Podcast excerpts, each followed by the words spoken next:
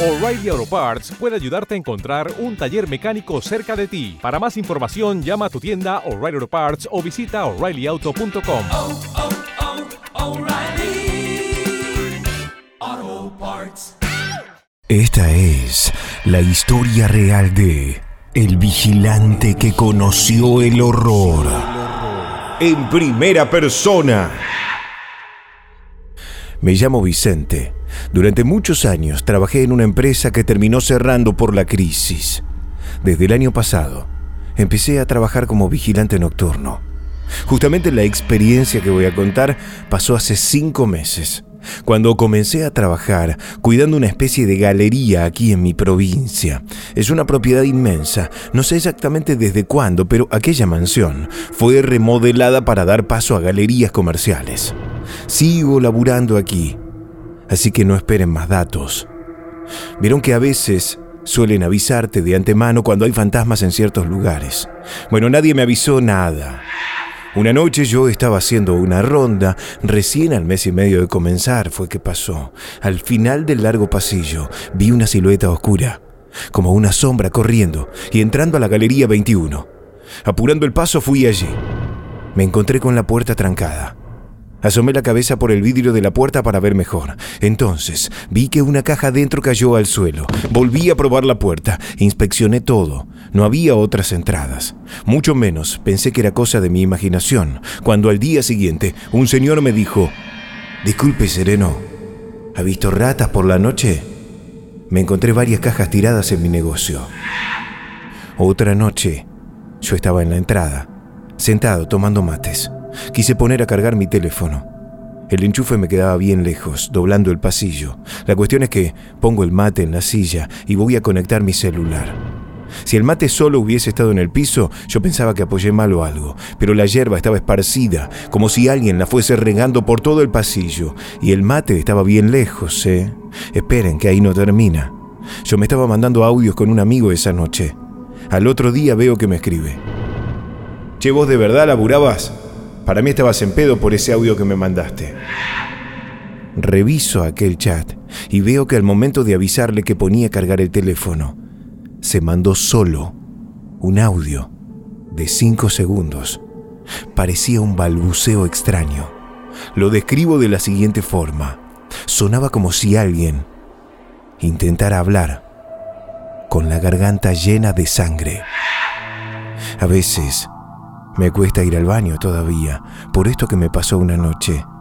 Entré a hacer mis necesidades. Ahí nomás, comencé a oír como corrían por el pasillo, como se abrían y cerraban todas las puertas al mismo tiempo. Te juro, salí con los pantalones mal prendidos, apurado por ver qué pasaba, pero no estaba nada fuera de lugar. Me pasó en dos ocasiones. En la segunda, yo estaba orinando.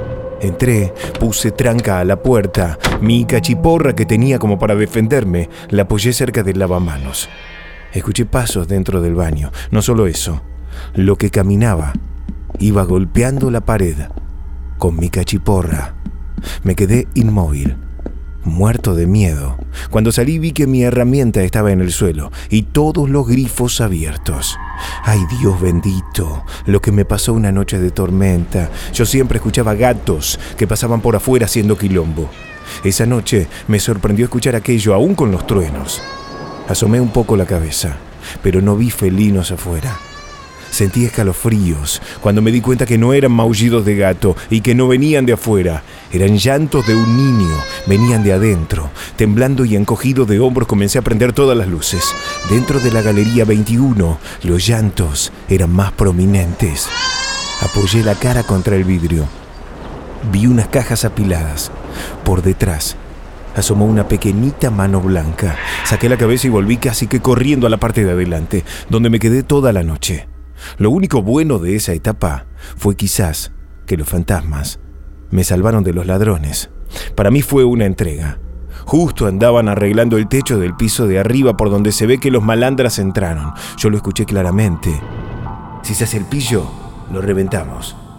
¿Qué onda la vieja esa que tiene en la jeta? Después, comencé a escuchar como salían corriendo despavoridos. La cana los agarró a pocas cuadras. Estaban cagados de miedo. Decían que habían visto una tipa con la cara desfigurada. Por suerte, esa muerta estaba de espaldas la noche en que la vi. No me imagino lo que debe ser su cara. Esa noche escuché de nuevo llantos, pero eran de una mujer. Me asomé en la parte donde torcía un pasillo.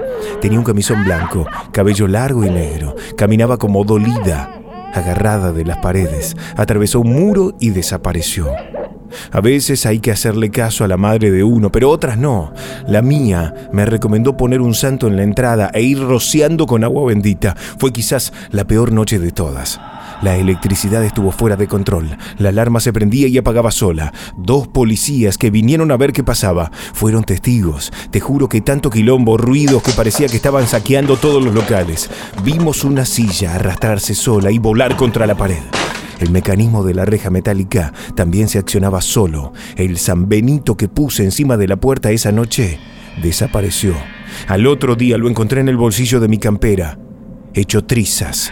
Juro que yo no podía entenderlo. Las personas, los laburantes de la galería, con los que yo iba charlando, me decían jamás haber presenciado cosas raras. Hasta uno había sido guardia durante tres años. Fue entonces que el tipo que vendía artesanías en el local 21 me dijo que era nuevo Ahí comencé a averiguar cosas.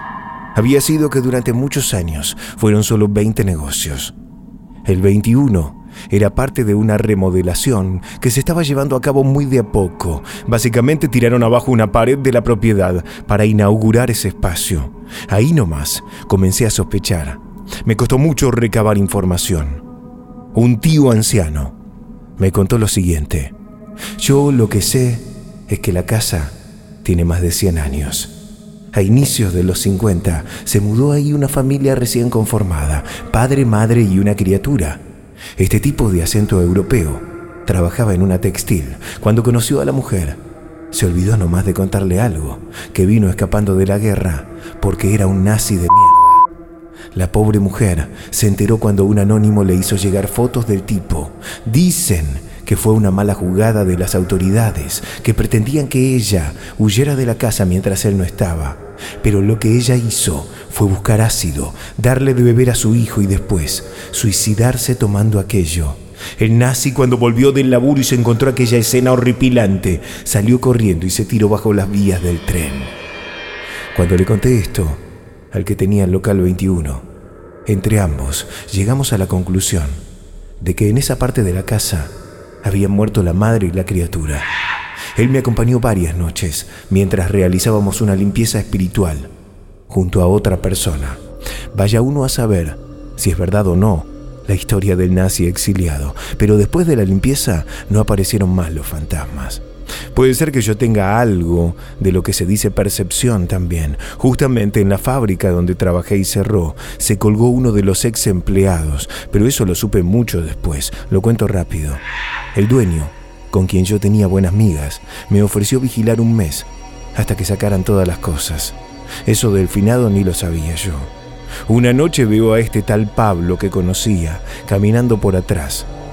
Al gritarle salió corriendo y lo perdí en la oscuridad. Cuando le cuento al dueño me dice, no te conté. Pablo se ahorcó en la parte de atrás ni bien cerró todo. Después contaré más experiencias, porque tengo muchas. No se olviden que yo soy el vigilante, que conoció el horror. Esta historia es real.